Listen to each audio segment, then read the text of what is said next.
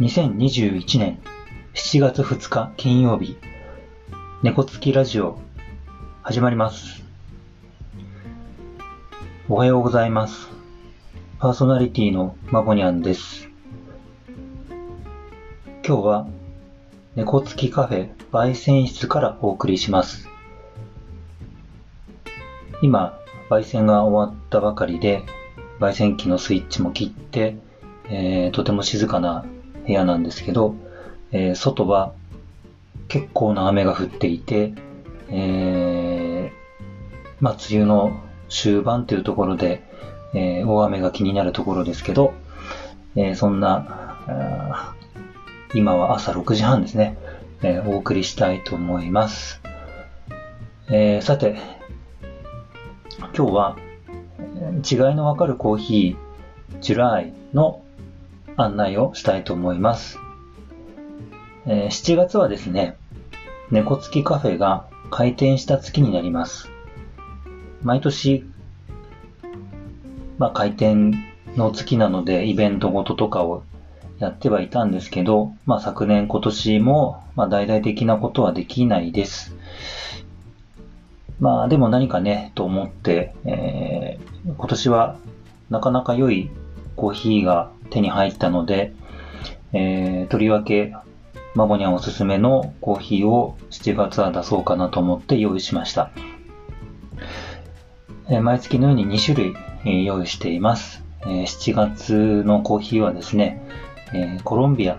トロピカルサイクロンというのと、ニカラグア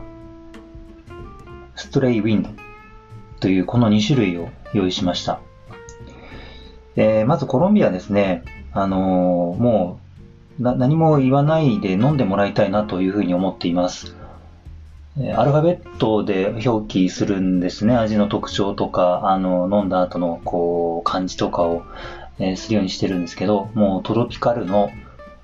サイクロンなので、もう飲んだ、こう、香りが口の中でわーっていう感じですね。ぜひ体験してもらいたいと思います。で2つ目の、えー、ニカラグアです。えー、ニカラグアは、あの、とても好きな産地なんです。えー、ご案内したいのとってもいっぱいあるんですけど、まあ、今回の、え、ニカラグアは、え、ですね、こう、これもね、ストレイウィンドウって名前つけたんですね。あのね、面白いんですよ。こう、何かこれっていう